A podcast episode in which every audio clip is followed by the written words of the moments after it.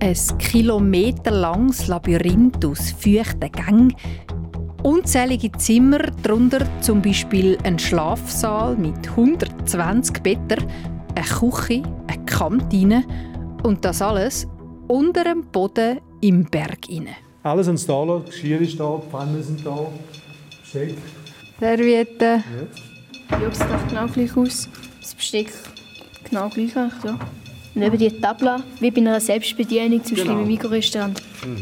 Sie, die das alles da lassen haben, ist die Schweizer Armee.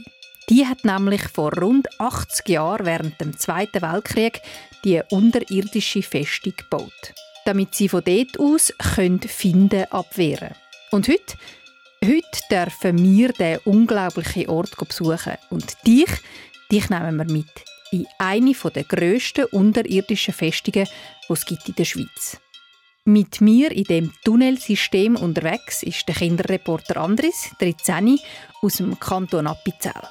Während jetzt wir da, ähm, da vorne laufen, durch den Gang sehen wir überall links und rechts Räume, die alle beschriftet sind. Da Putzräume, Wäschraum, WC. Allein wären wir in diesen Gängen allerdings ziemlich verloren gewesen. Jetzt hat man hier und die haben wieder einen riesen Streich gespielt. Jetzt denke ich, der Steg ist auf der anderen Seite, aber war nicht so. Gewesen. Zum guten Glück ist Erich mit uns. Der Erich Breitemoser, ihm gehört die Militärfestung im Berg. Und wenn du jetzt findest, hä, was? Dem gehört ein unterirdischer Bunker? Ja, seit ein paar Jahren gibt das Schweizer Militär nämlich alte, manchmal sogar bis dahin super geheime unterirdische Anlagen zum Verkauf frei. Und der Erich hat sich können leisten, einen solchen Bunker zu Und kaufen. dann 2019 konnte ich die Festung können kaufen. So eine Festung braucht viel Unterhalt, sehr teuer. Und für mich ist das... Hast du da ein Ferienhaus gekauft in St. Moritz, habe ich gesagt, ich kaufe lieber so eine Festung. habe ich mehr Plausch drauf. Und etwas kann er schon verraten. Auch der Andris hat das Bunkerfieber gepackt auf unserer Reise durch den Berg. Also ich bin jetzt ein riesen Fan von so Bunker, weil ich finde es ich finde es krass, dass man jetzt da ist und da ist wirklich eine normale Welt. Also ich werde so nie auf die Idee kommen, wenn jetzt keinen geht, dass da ein Bunker ist. Und da finde ich schon faszinierend auch, wie es da alles Stunt haben, dass man da eben nicht sieht. Lass auch du dich anstecken von dieser unterirdischen Welt, von der Welt von der Bunker und Festungen im Berg. hinein. Das Mikrofon, auch im dunklen, feuchten Berg in der Hand, habe ich, Tanja Sulzer. Du, dein Mikrofon und deine Story. SRF Kids Reporterin. Du, zwitz drin. Man sieht jetzt so nicht sehr viel einen dunklen Gang, der in den Berg führt. Mal schauen, was sich hinter dieser Tür nachher verbirgt. Wie würdest du in deinen Worten sagen, Andris, was ein Bunker ist? Eine Art von einer Festung, also äh, mit unterirdischen Gängen ganz viel. Auch ein unterirdisches Gebäude, kann man schon fast sagen. Das ist auch dort die gleiche Art, einfach natürlich viel grösser in anderen Dimensionalen. Hallo. Ja, hoi, Herr, Sally. Hoi. Andres, Andres. Nur schon, wenn man so da steht, zieht es schon so kühl raus. Du hast einen Bunker. Genau, ja. das ist mein Hobby. wie sind Sie jetzt zu dem Bunker gekommen? Der, der ist ja im Privatbesitz, der gehört ja Ihnen allein. Also der Bunker ist, ähm, im 98 ist er mehr gegangen. Hat den Bunker verlassen, alles da lassen, außer Munition, und es mitgenommen. Und dann 2019 konnte ich die Festung können kaufen. So eine Festung braucht viel Unterhalt, sehr teuer. Strom allein ist 4'500 im Monat. Man muss ihn fürchten, sonst geht alles kaputt. Die Kanäle müssen rausgeputzt werden. Man sehr viel hat schon gemacht mit elektrisch. Da ein Ferienhaus gekauft in St. Moritz, habe ich gesagt, ich kaufe lieber so eine Festung. habe ich mehr Plausch oder? Aber es ist ein Hobby und äh, macht viel Plausch, weil ein Stück Schweizer Geschichte, die man muss erhalten Und das ist es mein Ziel, um das den Leuten zeigen und erhalten, dass es nicht kaputt geht und, und Freude haben und eben Leute offerieren, die etwas lagern müssen oder eben könnte die Räume brauchen, um etwas zu machen. Was fasziniert Sie besonders am Bunker? Haben Sie die Faszination schon als Kind gehabt oder ist es erst mit der Zeit gekommen, wo Sie das Angebot gesehen haben? Ja, ich war immer fasziniert von unterirdischen ähm, Anlagen. Und wenn wir das dann anschauen, sehen, das ist einmalig, wie sie das gebaut haben, vor 80 Jahren, muss mir vorstellen. Und das, und das ohne Computer haben sie das äh, Konzept entwickelt und, und, und können bauen. Und darum bin ich einfach fasziniert und gesagt, das ist etwas Einmaliges weltweit, muss man sagen, weil die Schweizer Armee das bauen. Also die Schweizer Armee selber nicht bauen, es sind Baugeschäfte, die es bauen haben. Aber das Konzept, das sie hatten, und damals war schon unglaublich, gewesen, um die Schweiz zu verteidigen und, und dass, dass wir wirklich äh, bereit gewesen wären, wenn etwas passiert, wenn wir im Zweiten Weltkrieg, wenn es da in die Schweiz gekommen wäre. Gut, dann würde ich sagen, gehen wir mal rein. Okay. Ähm, du daheim übrigens als Info, wir erzählen dir dann nachher noch mehr, wie das war im Zweiten Weltkrieg, wieso man die Festungen und Bunker gebaut hat und eben auch den Unterschied zwischen Festung und Bunker hörst noch im Verlauf von dem Podcast. Und was du auch hörst, es tönt ein bisschen anders da rein. Wir sind jetzt nämlich schon mit im Bunker rein. Wir sind jetzt hier gerade reingelaufen, jetzt kommen wir dann auf das erste große Tor und man merkt schon, der ist Temperaturunterschied. Da ist nicht mehr so warm wie draußen. Und es höhlt wie verrückt. Ja, wie ihr das vielleicht vom Tunnel kennt oder vom Keller, dass unter einem Berg in logischerweise Höhle lädt und das ist natürlich da nicht anders. Ja, genau.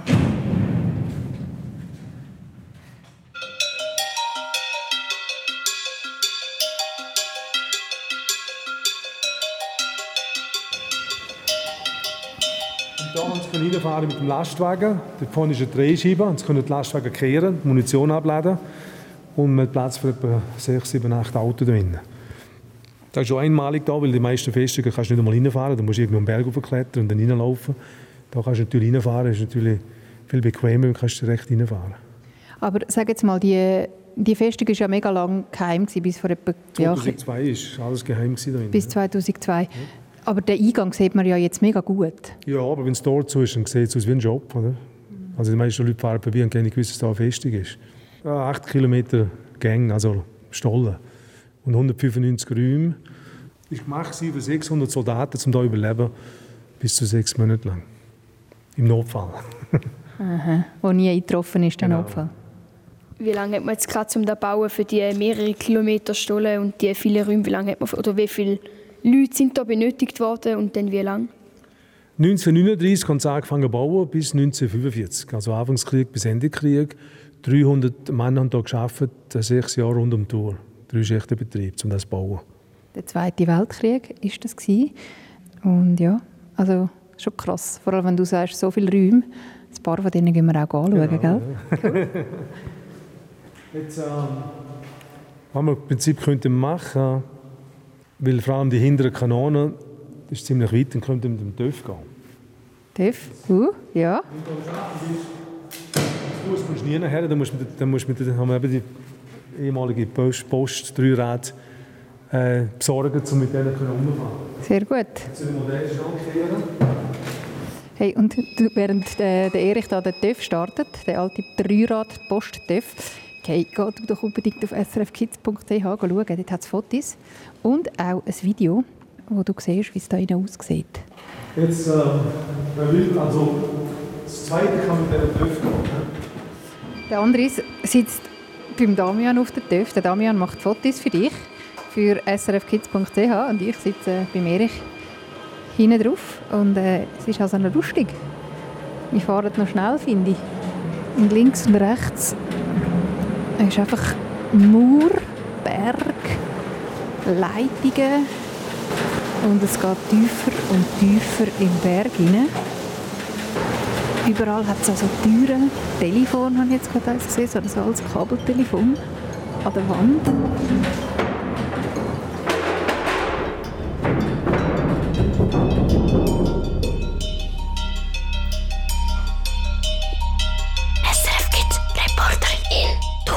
Deine Stories. Wir haben hier zwei Stockwerke. Im oberen Stockwerk haben sie gearbeitet. Im unteren Stockwerk haben sie geschlafen, gegessen und Aufenthalt. Gewesen. Da ist ein Schrägstollen zum zu Fuß runtergehen. Wir fahren jetzt aber weiterführen, hat noch eine Treppe zum Runtergehen, beim Lift. Der Lift ist leider nur für Material. Aber mit der Treppe gehen wir dann runter und können wir noch ein paar Sachen anschauen. Hey, also das, wir sind jetzt so einfach in so einem Gang. Es ist krass, die riesige Stolle. Und eben, jetzt sind wir hier mit einem TÜV gefahren und jetzt da, wie man Dorf, da überall Verzweigungen abwärts, geradeaus, aufwärts und das ist krass, ja. Das stimmt, es ist wie so in einem Bergdörfli, wo es irgendwie einfach so ein bisschen drauf und drauf und dort noch ein Gässchen und so. Ja, es das sein, so in einem typischen Gässchen. Ein bisschen Ferienstimmung. Blumentöpfe fehlen noch. und das warme Wetter. Ja. Für wen war denn der Bunker? Gewesen? Also wer wäre da rein gewesen? Ah, Soldaten. Ja, das war Artilleriefestung für die Soldaten. Ähm, das ist die grösste bewaffnete Festung in der Schweiz. Mit vier 10,5 Kanonen, die sind im Berg oben. Und vier 15er Kanonen. Da schauen wir nachher am Schluss an. Und die erste Kanone war schon im 1941 schussbereit im Berg oben. Und die haben es gebraucht, nach, nach dem Krieg haben sie natürlich die Festung gebraucht für äh, Rekrutenschule und WK jedes Jahr. Und dann haben sie geschossen mit diesen Kanonen, ja, geübt einfach. Also das war auch eine Unterkunft, ganz eine normale nach dem Krieg? Ja, also Unterkunft war eben für, für RS und äh, für, für Training im Prinzip, oder? Artillerie. Und sie haben dann oben im Berg, wo sie mit diesen Kanonen haben sie können rundum schiessen, bis auf also Chur, Prättigau, Sargans, Wallenstadt. Sie haben es noch gebraucht zum Lawinen auslösen im Taminental im Winter. Der letzte Schuss war im, äh, im 98. Also bis dahin haben sie, haben sie Kanonen gebraucht. Also vor etwa 25 Jahren eigentlich. Ja. Also für Zivilisten wird die Festung nicht geeignet, die ist wirklich rein für die Soldaten gebaut worden. Genau, ist nur, ist nur für, für die Armee gebaut worden, für die Verteidigung. Genau, da gibt es nämlich auch äh, einen Unterschied zwischen den, den Festungen, sagt man dann eben, die für die Armee gebaut worden sind, und denen, die für die Zivilbevölkerung, also auch für dich daheim und für uns, die eben nicht vom Militär sind. Und ähm, es gibt ganz viele Bunker und Festungen in der Schweiz. Ähm, der Damian Haas von SRF Kids, der hat da mal einen kleinen Überblick für dich. In der Schweiz gibt es wirklich sehr viele Bunker. Und das ist weltweit einzigartig. Aber es gibt ganz unterschiedliche Arten von Bunker. Dort, wo der Andris und Tanja gerade sind, das ist genau genommen eine Festung. Sie hat im Militär gehört und ist bis vor etwa 20 Jahren streng geheim gewesen. Das heißt, dass nur ganz wenig Leute von dieser unterirdischen Militärfestung gewusst haben. Also top secret. Von diesen Festungen gibt es noch viel mehr. Wie viel genau, kann man nicht sagen, aber es soll über 8000 sein. Eine andere Art von Bunker sind Zivilschutzbunker oder Luftschutzkeller. Vielleicht hast auch du so einen bei dir daheim, einen im Keller oder in deinem Quartier. Die Bunker sind für die Bevölkerung, also für dich, deine Eltern und für alle anderen Einwohnerinnen und Einwohner der Schweiz. Das gibt es so nur bei uns und sie dienen zum Schutz vor bewaffneten Konflikten oder Naturkatastrophen. In der Schweiz gilt der Grundsatz, dass jede Einwohnerin und jeder Einwohner einen Schutzplatz hat. In diesen rund 370.000 Schutzräumen hat es Platz für ca. 9 Millionen Menschen. Es gibt über 5000 öffentliche Schutzanlagen, alle anderen sind private Wohnhäuser und wahrscheinlich hat auch deine Schule einen Luftschutzkeller. Wenn etwas Schlimmes passieren würde, könntest du dort rein oder in eine andere in deiner Nähe. Wenn du in so einen Schutzraum musst, entscheidet der Bund. Vielleicht kennst du die jährliche Sirenenkontrolle. Immer am ersten Mittwoch im Februar um halb zwei. Genau diese Sirene würdest du in einem Ernstfall hören. Über Radio und Fernsehen würdest du dann erfahren, was du machen musst. Eben zum Beispiel Schutz suchen in so einem Bunker. Du, dein Mikrofon und deine Story. SRF Kids, Reporterin. Was ist dein Lieblingsort ähm, in dieser Festung? Das ist schwierig zu sagen. Mir gefällt die ganz fest. Die Kantine ist natürlich interessant, oder?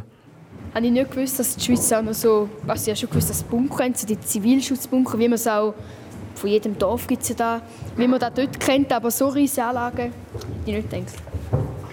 Ah, jetzt gehen wir mit dem Lift. 114 Treppen. Die ganze Anlage hat über 1500 Treppen, also man kann hier Fitness machen. Und noch 800 Leitertreppen, um die Schächte hochzugehen, wo es äh, Scheuscharten kann, um die Eingänge bewachen. Hey, wenn es dich daheim interessiert, gegen was man sich dort genau ähm, vorbereitet hat zum Verteidigen, kannst du das ja mal, äh, kannst das mal nachlesen im Internet, der Zweite Weltkrieg. Zum guten Glück hat man die Festungen und Bunker nie gebraucht. Darum sind die jetzt eben auch nicht mehr geheim, ähm, sondern gehören zum Teil privaten Leuten, wie jetzt eben dem Erich wo da die Faszination hat für die alten Armeeanlagen. Wenn du daheim übrigens auch Lust hast, mal so ein äh, Abenteuer zu erleben, wie der Andres und ich da gerade, ähm, dann melde dich unbedingt bei uns mit einer Idee am besten gerade, die du gerne möchtest umsetzen für SRF Kids Reporterin. Ähm, kannst du uns ein Mail machen an redaktion.srfkids.ch.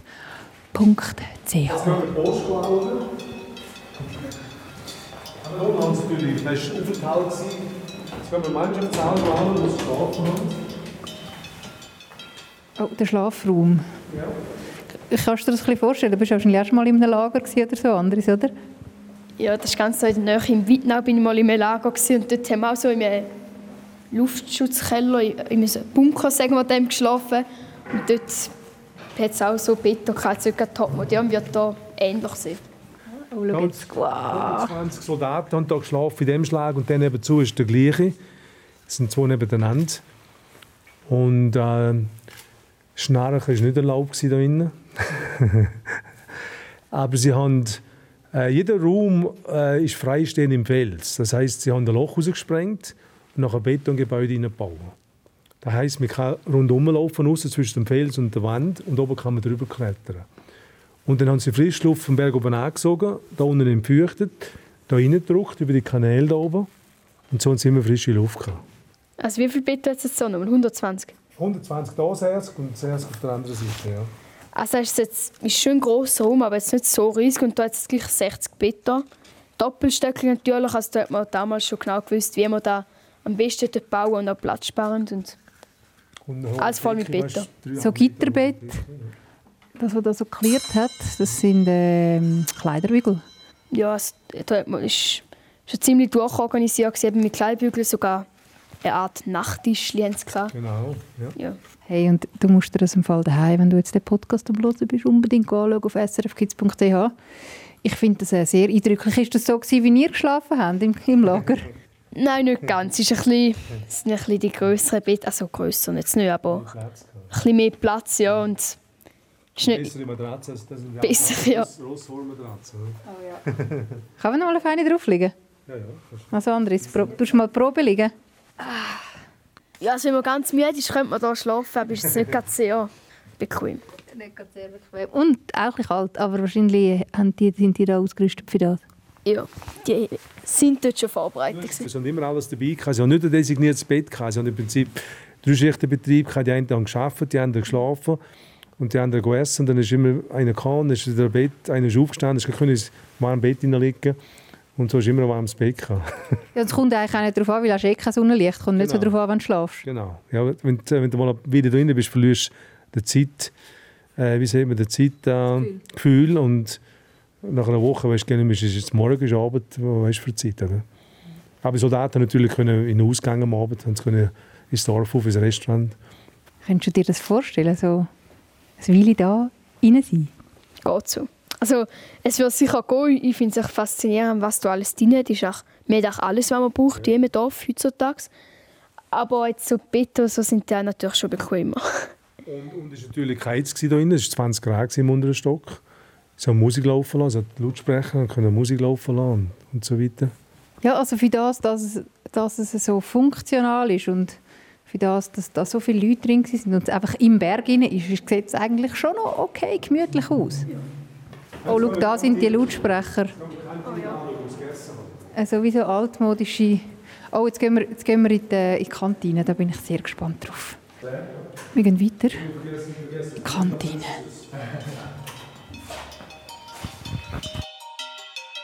SRF Kids Reporterin in Du und deine Stories.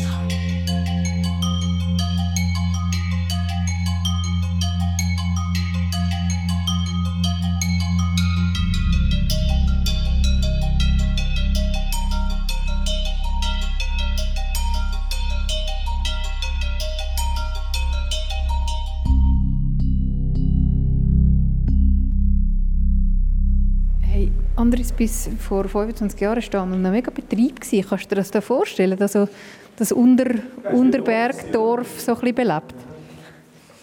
Nicht wirklich jetzt gerade im Moment, weil irgendwie also das ist jetzt so wie so ein Dorf, dass da ganz normal so Leute durchlaufen wie auf der Straße so kann ich mir jetzt nicht so vorstellen. Schau da so Brünneli, wie so bei denen, wenn man in einem Lager ist oder irgendwie in einer SAC-Hütte. So, so Brünneli mit äh, so einem langen Trog. Uh, schau mal, wo wir jetzt sind. Die Kantine, also da, wo man gegessen hat. Sehr viel Platz und auch sieht, auch, sieht noch gemütlich aus. Und hey, es hat Bilder an der Wand und so? Ja, und auch Lampen, so, so altmodische. Und hier hinten die riesige Küche, da ist sicher noch etwas. Es ist wie so in einer alten Mensa, einfach ein weiterer Raum in dem Dorf. Mit langen Tisch. Also kannst du dir wirklich so ein bisschen wie im Lager vorstellen, dort zu dem Gemeinschaftsraum, wo man so isst, oder? Ja. Und da vorne eben eine Küche und da jetzt noch so, wo man das Essen können tun, dass es warm bleibt. Alles an da, Geschirr ist da, Pfannen sind da, Steck, Löffel, Teller, alles ist da von der Armee. Servietten. Hast du da schon mal gekocht? Ich nicht, aber die vorgehende Besitzer hat hier ein Restaurant geführt. Das war ein riesen Aufwand. Die Leute holen oben runterbringen, wieder raufbringen. Darum hat sie nachher ein Restaurant im Berg oben aufgemacht. Haben jetzt vorhin noch alle Soldaten hier gegessen? Ja, das ist, also die Offiziere haben ein separates Räumchen gehabt, die Offiziersmesse. Und das ist das für die Soldaten da. Also die, die so ein bisschen höher gestellt sind im Militär. Ja, Haben die ein schickeres Räumchen gehabt? ja. aber kleiner natürlich, oder? aber ein eigenes, einen eigenen Raum gehabt. Ich finde es noch lustig, dass da wirklich so Bilder hat, so Landschaftsbilder und so einen Comic. Ja. Und dann eben Gläser, so Suppenteller, Teller, Aschenbecher. Da hat man noch können rauchen da unten. Den Löffel anschauen, die grossen Suppenlöffel, die sie hatten. Ah, schauen wir da. Ja, das sieht genau gleich aus. Das Besteck genau gleich. eigentlich, Ja. Und eben die Tabla, wie bei einer Selbstbedienung, zum Beispiel Genau. im Mikrorestaurant. Ja, verrückt. Und wir sind einfach irgendwie jetzt wie viele Ki- Kilometer im Berg, oder? Wie viel Berg hat es da rundherum? 85 Meter unter dem Boden. Also wir sind jetzt ziemlich tief unten, oder? Und sagen wir mal ein, fast einen Kilometer vom Eingang weg. Wieder durch die Türen. In der Zwischenzeit kannst du daheim einmal hören, wieso dass in der Schweiz eigentlich die Bunker gebaut worden sind im letzten Jahrhundert. Der Damian Haas von SRF Kids, der weiß nämlich Bescheid. Bis jetzt weisst es gibt ganz viel und ganz verschiedene Bunker, Festungen und Luftschutzkeller. Aber wieso hat die Schweiz all diese Anlagen überhaupt? Ganz einfach. Viele militärische Festungen sind während dem Ersten und Zweiten Weltkrieg gebaut worden. In dieser Zeit hat man Angst gehabt, dass Deutschland, wo dort mal Krieg geführt hat, könnte die Schweiz angreifen.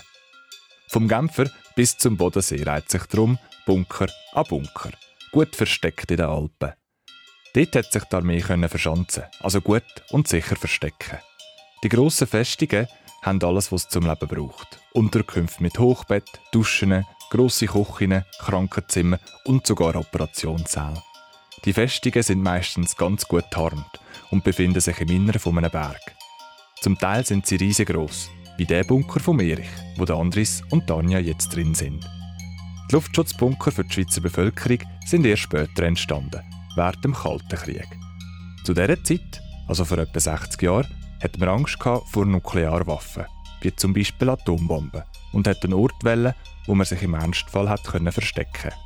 Jetzt, während dem Ukraine-Russland-Konflikt, sind die Bunker wieder zum Thema geworden. Es gibt Leute, die ihre Bunker schon richtig gut vorbereitet haben und Wasser, Essen und so für mehrere Monate lagern. Aber natürlich hoffen wir, dass wir diese Luftschutzkeller nicht werden brauchen.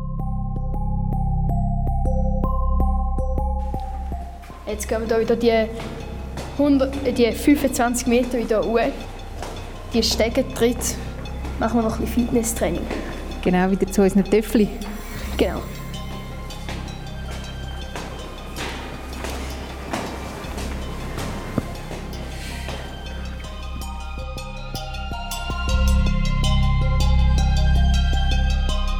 Du, dein Mikrofon und deine Story. SRF Kids Reporterin.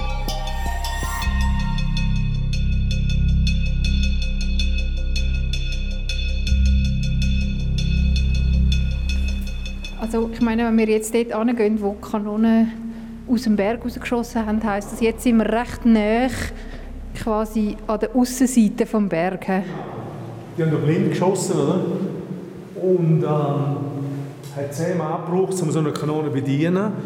Vier Schüsse in der Minute, und dann bis sechs Schüsse hergebracht in der Minute. So eine Granate, 42 Kilo. Wir sind 24 Kilometer weit geflogen, 40 Sekunden in der Luft. Wenn die geschossen haben, hat der ganze Berg zittert wie ein Erdbeben. Also ist ein rechter Klappe zu da drin. Die grösste Kanone, die die Schweizer Armee hatte, 50 cm. Also eben die- das Geschütz, das du sagst, oder die Granate, das ist so wie, eine, kannst, wie so eine mega grosse Pistole, mega ein grosser Pistolenschuss, ja, Patronen eigentlich, so spitzig. Die Kanonen sind mehrheitlich zum Panzerabwehr. Wenn sie jetzt vom Bodensee her raufgekommen wären mit den Panzer, hätte sie so können Panzer abschiessen können wir jetzt da die abschiessen? Da hat es ja jetzt so eine Patrone. Ja, aber nein, da müssen, erstens ist es nicht eine scharfe, oder? Und zweitens äh, müssen wir das Geschütz wieder in Betrieb nehmen. Da hat es so eine riesige komplizierte Maschinerie. Genau, ich, ich würde da nicht draus kommen, aber Jetzt, man sieht ja jetzt nicht aus. Also die nach blind geschossen, die haben keine Nein, nein, sie haben einen also, gehabt, sie haben kommuniziert mit einem äh, Führleitstelle, das war ein Büro, wo sie Koordinaten angegeben haben. Da war ein Beobachter im Feld draussen, der hat dann reingefunkt, hat gesagt, äh, die Koordinaten angegeben. Dann haben sie auf dem manuellen Computer haben sie ausgerechnet, wie sie die Kanonen einstellen müssen. Dann bis auf Verdutz hätte sie schiessen, also eben auf Verdutz. Und dann konnte einstellen links, rechts und auf und neben. Oder? Und nach dem, haben sie so geschossen und dann haben sie das Geschütz reingezogen mit dem Kran, haben sie es hier in der Mitte gehabt, um daran zu arbeiten, revidieren, putzen und so weiter. Ja, das ist also schon noch krass. Und die Kanone, die sieht man, die kommt einfach aus dem Berg raus? Ja, das ist von der anderen Seite, von aus dem Berg raus, ja. Und mit dem Steuerrad hat man jetzt auch einstellen wie viel Grad das eben so links oder rechts. Genau. Ja, und dann nach dem, nach dem Schuss äh, haben sie dann zurückgefunkt und gesagt, wie genau das geschossen haben. Sie haben also bis fast auf 10 Meter genau können schiessen, dazu mal schon. Oder? Und das haben sie aber einfach geübt und einfach die Kanonen zum Üben so ein bisschen rausgeschossen, zum schauen, falls irgendwie finden könnten, zum Beispiel von Deutschland her im Zweiten Weltkrieg die Nazis, dass man dann würde treffen Genau.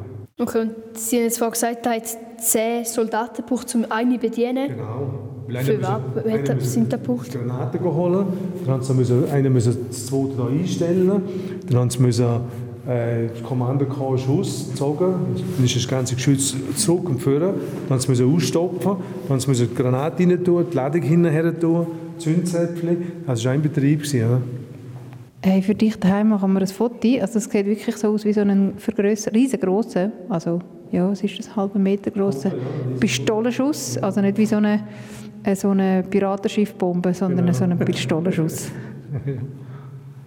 Zum guten Glück hat man das Zeug nie ernsthaft gebraucht. Ja. Der Krieg war dann vorher fertig, gewesen, bevor ähm, irgendjemand die Schweiz angegriffen hat. So viel kann man, kann man sagen, zum guten Glück nie wirklich zum Ernstfall gekommen. Genau, und das war auch der Grund, dass sie es bauen haben, weil sie haben gewusst, dass da ziemlich viele Bunker haben. Es tausende von Bunkern in der Schweiz. Also sie hatten einen riesen Verlust gehabt, um hier in die Schweiz zu kommen, darum sind sie nie gekommen. Benutzt man denn jetzt heutzutage im Krieg, wie man so Bunker jetzt benutzen, zum Beispiel in der Ukraine, benutzt man die? So Bunker? Nicht keine Bunker, nein, also nicht, dass ich weiss. Äh, die Schweiz ist heute sehr fortschrittlich und so ein kleines Land.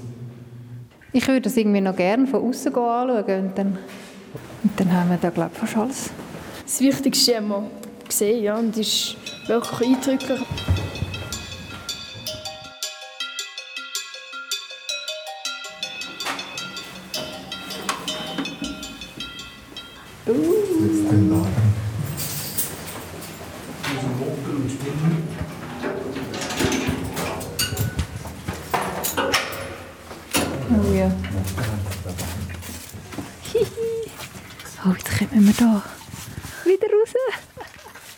Jetzt haben wir da so einen Notausgang genommen von früher noch.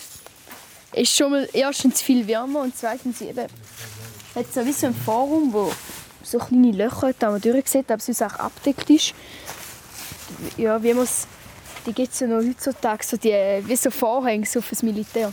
Hey, das ist so tarnt. Ja. Krass. Also eben der Bunker war eben geheim und dann sie halt gemacht, wahrscheinlich extra so dieser Farbe, mit, wie der Hang so ist, dass man da möglichst wenig halt sieht und dass die irgendwie denken, da ist normaler Fels, dass nicht auf die Idee kommen, dass halt da ein Bunker war, was sie damals von den Nazis verbergen Ja, genau. Jetzt sind wir wieder draußen. Oh, es ist gerade schön warm. Oh, ja. Jetzt gehen wir da raus und die Kanonen anschauen. Oh, ich finde es gerade schön, wieder draußen sein. Meine Hände sind ziemlich kalt. Wie geht es bei dir? Ja, es ist ein rechter Temperaturunterschied. Aber es ist jetzt krass, man ist so im normalen Wald. Und wenn man sich jetzt vorstellt, vor sind wir jetzt gerade hier Kilometer oder also sehr weit da rein gewesen, dann kann man sich jetzt kaum vorstellen, weil da sieht man nichts von dem Bunker jetzt gerade. Hey, und jetzt da einfach die Kanone, die einfach also aus dem Felsen rausschauen. Das ist jetzt die, wo wir vorher drin waren, he? Ja genau, das ist eben da außen. Außen siehst du, wie die Kanone war, oder? Also man sieht tatsächlich nur so ein Rohr sozusagen aus dem Fels rauskommt. Aber es ist viel mehr als eine Rohrkanone eben. Ja. Herr Andres, wir sind jetzt so wieder draußen. Was sind so deine Eindrücke? Was ist am krassesten gefunden von dem ganzen Bunker oder besser gesagt von dieser Festung? Also ich bin jetzt ein riesen Fan von so Bunker, weil ich finde es ich finde es krass, dass man jetzt da raus ist und da ist wirklich eine normale Welt. Also ich werde so nie auf die Idee kommen, wenn jetzt keinen geht, dass da ein Bunker ist. Und da finde ich schon faszinierend, auch, wie es da alles Stand hat, dass man das eben nicht sieht. Faszinierend, oder? Man denkt, das ist ein Bauern vor 80 Jahren, noch nicht Computer, alles von Hand, die Gänge, alles müssen ausrechnen von Hand und das alles rausbringen und das Zeug bauen und unterhalten und das war eine riesen Arbeit, die sie geleistet haben. Nur eine Frage, wie viel hat jetzt der Bunker gekostet, was sie das gekauft darf ich haben? leider nicht sagen, aber es ist, ist, ist ein rechter Betrag. Wie gesagt, ein Ferienhaus. das ist jetzt mein Ferienhaus. Ein schönes, grosses Ferienhaus. Genau, ja. Ja, dann verabschieden wir uns da von dir daheim, wo am Zuhören bist, wo mit uns die Bunkerführung gemacht hat. Der Andres und ich wieder draußen im Warmen. Aber ich finde es lustig, dass du angesteckt worden bist von der Bunkerfaszination. Ja, ich jetzt nicht gedacht, aber jetzt bin ich fasziniert. Ich finde das alles so unterirdisch finde ich schon spannend. Hey, und ähm, eben, du daheim schaust dir auf srfkids.ch und melde dich auch gerne mit einer Idee für SRF Kids Reporterin für den Podcast. Und äh, dann sind wir vielleicht schon bald mit dir unterwegs. Kannst machen ein Mail an redaktion.srfkids.ch oder eine Sprachnachricht an 076 317 44 44. Und ähm, ja, vor dieser Kanone sagen wir dir Tschüss und bis zum nächsten Mal. Ciao. Du, dein Mikrofon, deine Story. SRF Kids Reporterin. Los alle Folgen auf srfkids.ch und abonniere jetzt den Podcast.